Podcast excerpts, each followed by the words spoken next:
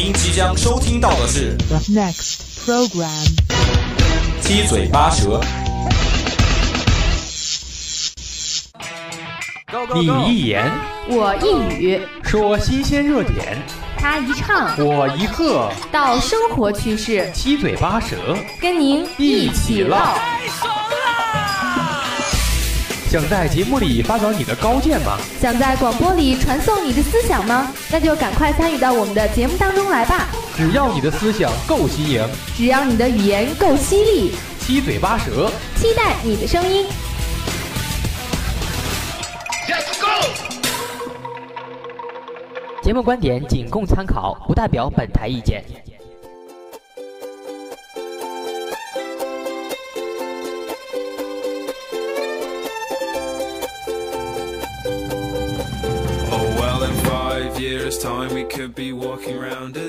聆听校园之声，感受美好生活。老师、同学们，亲爱的听众朋友们，大家好！欢迎大家又在每周五的下午和我们相约在七嘴八舌。我是十八，我是叮当。那我们的上一期节目呢，也是给大家说了这个招聘会和换届的事情。对，没错。其实啊，我们五月份真的是挺忙的，除了招聘和换届呢，还有很多事情要忙。比如说，就有一件特别重要的事情啊，一件作为学生都逃不过的事情。你在这里用的这个“逃”字真的是不恰当哎。这件重头大戏啊，就是考试啦。唉，说的考试啊，叮当的内心真的是心情复杂呀。你这是怎么个复杂法呢？就是在害怕中带着一点小期待，在小期待中又带着那么一丝惆怅，在惆怅中呢又带着那么一点点的洒脱吗？嗯，应该也可以这样说吧。毕竟考完了就可以放假回家了呀。备考的时候一定是会这样的。对呀，复习的时候当然是比较痛苦的啦。俗话说得好嘛，出来混迟早是要还的呀。唉，突然又开始心疼我自己了。没事儿没事儿，熬过这一个月就行了嘛。你看这不是六一就要来了吗？六一呀，你还过儿童节吗？就算你叫十八，那你也不是儿童了吧？我说的这个六一啊，可不是你想的那个六一儿童节呀。那是什么呢？就是我们的六一红鼻子节呀。哦，原来是六一红鼻子节呀。那是什么节？我不知道。一切尽在我的意料当中，我就知道你不知道。这个时候除了一个白眼，我真的不知道还能给你什么了。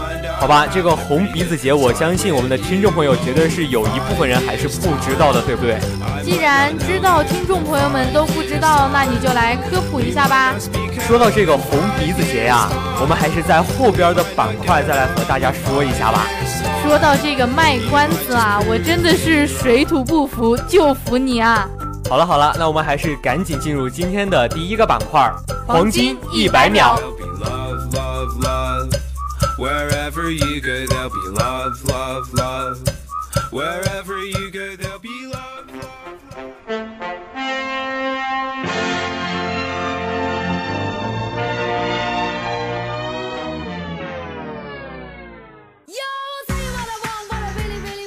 用不一样的手法，拖出生活的点点滴滴。用不一样的方式点出生活的分分秒秒，用不一样的眼光看出生活的方方面面。一百秒，一百秒，让你快速掌握时事要闻让你，轻松收听趣闻轶事。欢迎走进黄金一百秒。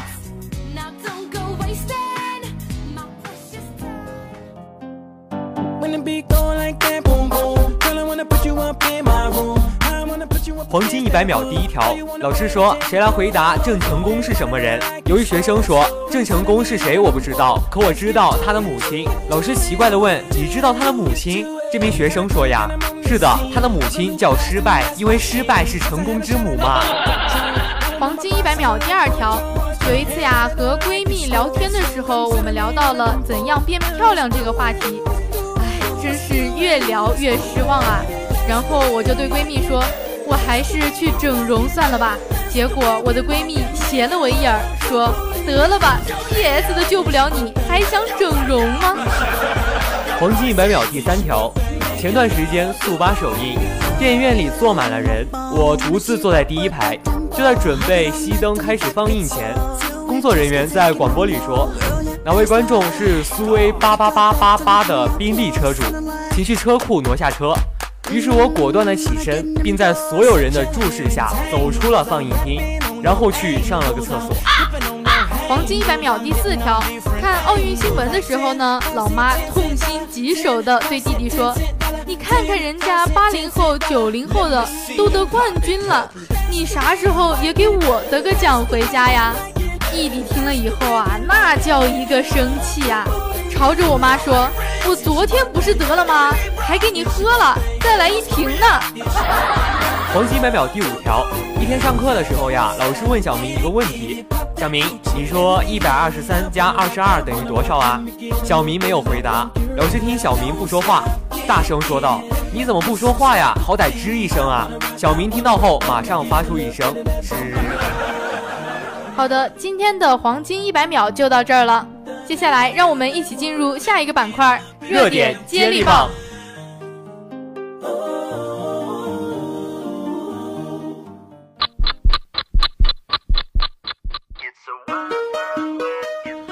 每一周的新鲜话题。对于“吃空饷”这个词，想必人们并不陌生。形象地说，这就叫做站着鸡窝不下蛋。每一周的热点聚焦，有句话叫“朋友多了路好走”嘛，只要你人脉够广，你想干的任何一件事，其实就都成功一半。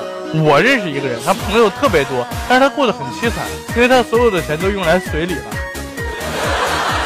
每一周的讨论接力，时时刻刻掌握最热门、最新鲜、最疯狂的热点消息，让你犀利的言语在这里找到归属感，拉响你大脑中的警报，来与大家一起分享你独到的看法吧。这里是热点接力棒。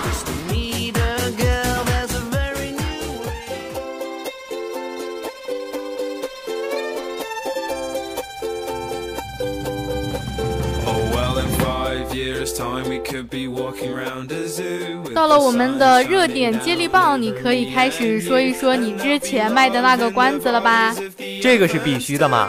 说到红鼻子节呀，可能大家对这个名字是第一次听说，但是说到慈善啊，大家一定都不陌生。这个红鼻子节呢，就是英国重大的慈善节日。红鼻子节现在已经成为了全球性的公益节日，可是风靡多个国家呀。真的吗？但是我在中国好像还没有听说过吧，就是刚刚听你提到了而已啊。因为正好今年是中国第一次承办这个红鼻子节嘛。不过好像确实是这样子的呀。红鼻子节可以说是英国历史上最悠久的慈善节日了，它从1988年创办至今，已经有了28年的历史。喜剧救济基金会是一个一直倡导通过娱乐传递社会正能量的一个组织。它的目的呢是打造一个没有贫困的公正世界。反正啊，一看到这个红鼻子，我首先想到的就是小丑了。对，没错，在这一天呢，一向被认为缺乏幽默感的英国人忽然会童心大发，很多人乔装打扮，染红头发，戴上滑稽的红鼻子，走上街头，全然没有了平时的高冷和严肃啊。只要一提到英国人，我就觉得就是那一种特别严肃的形象。其实也是有特例的，就比如说我们常说的那个憨豆先生。你说到这个憨豆先生啊，我觉得如果他的鼻子上戴上这个红色的小绒球，那就很有画面感了。其实我们说的这个憨豆先生，他也是参加过红鼻子节的哟。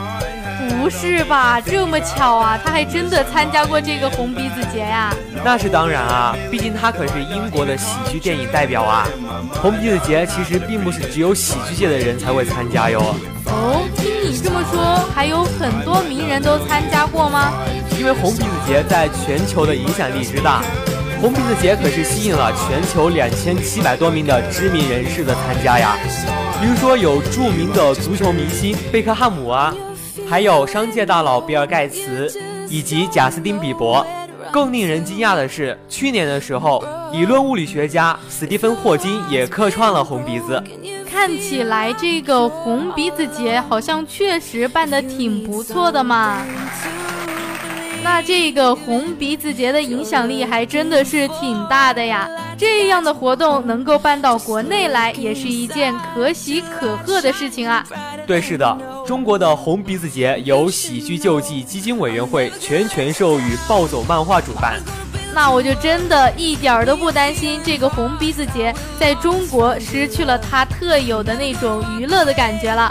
说到暴走漫画呀，真的是这几年来特别有意思的一个 IP 呀。是的，暴走漫画呢，近年来也是经常出现在这一种公益活动中。我记得去年的这个时候，暴走漫画好像就成立了一个暴走行动公益基金。暴走漫画这一次主办的六一红鼻子节活动的收入呢，将按比例捐赠给暴漫行动公益基金会。目前呢，这个免费午餐、美丽中国、西部阳光基金会都是六一红鼻子节的公益合作伙伴。暴走漫画这一次主办的红鼻子节可是有一个特别有意思的行动啊！你说的这个又是什么特别的活动吗？一直不按套路出牌的暴走漫画，这一次果然是不负众望啊！他们以带上鼻子回归童心为主旨，通过暴走艺人大队长五十天三千公里的骑行挑战赛，从深圳骑行到北京，一路骑行一路爱心传递。并沿途进行红鼻子节笑脸收集。他们是一边骑行一边收集笑脸的照片吗？对，是的。哎，你说他们骑行的路线会不会经过实验啊？这样的话，他们收集到的照片中还有可能有我们的笑脸哦。这怕是没有希望了。他们到湖南岳阳之后，就是直接转向了武汉，从武汉去了北京，所以是来不了实验了。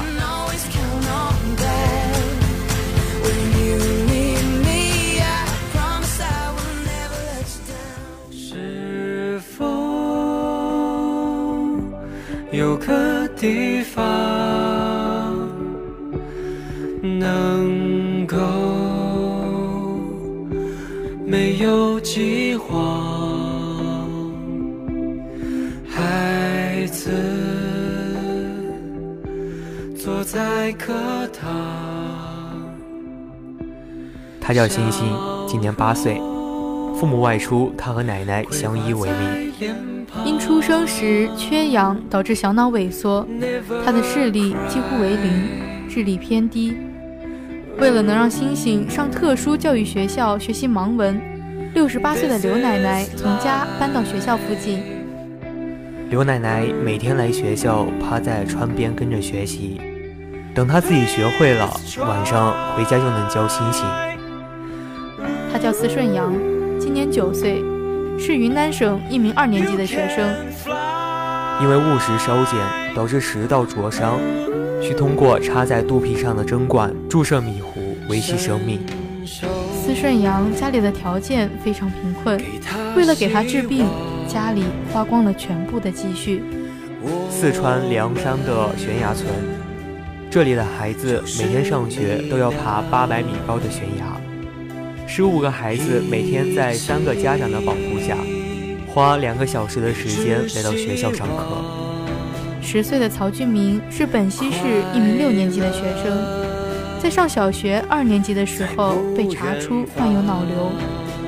在他生命进入倒计时之际，他的最大心愿就是捐献遗体。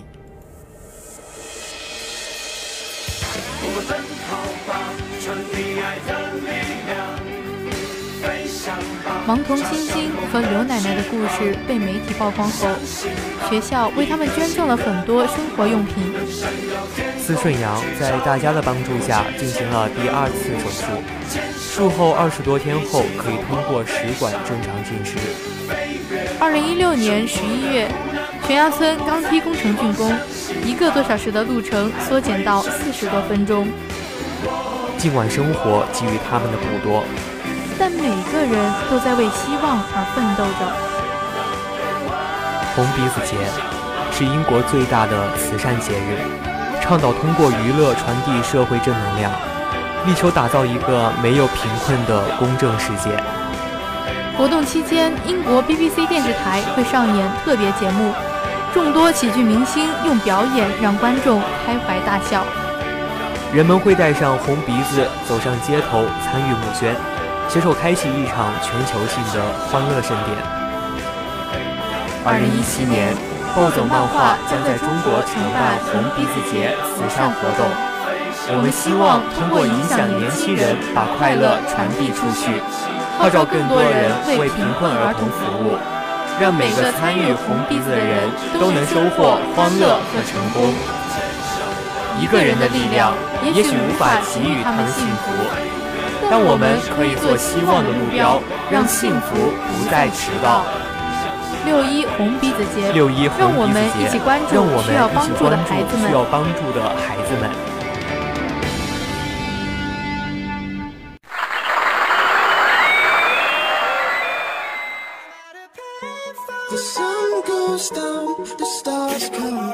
那我们刚刚说了这么多，其实也就是在说公益的事情。对，是的，我们刚刚可能说的是离我们还算是比较远的。那对于我们每个人来说，大学生公益，我们能做什么呢？说到大学生参加的公益活动的话，第一想到的一定就是参加学校的志愿者协会吧。是的，我觉得呀，参加志愿者协会，这应该是做公益的最简单的一个方法了吧？对，是的，学校里边就有很多像这样的志愿者协会，不管是校级的呢，还是院级的，这些志愿者协会都会定期的举办一些志愿活动，比如说有什么去看望老人啊，还有什么文明交通啊，给留守儿童辅导作业啊、这些活动啊，在校园里面真的是挺多的。对，是的，而且非常的正能量啊。我记得呀，我们院的志愿者分会还举办过一个邻居爱会一毛的行动，也是把大家平时遗忘在角落里的一毛钱收集起来，然后去做一些更有意义的事情。这就是聚少成多嘛。对呀、我觉得公益就是这样的一个聚少成多的过程。我们每一个人啊，并不是说非要为社会的这些弱势群体做出非常大的贡献，这样才叫公益。其实没有那么遥远，也没有那么宏大，我们随时都可以进行这些公益活动。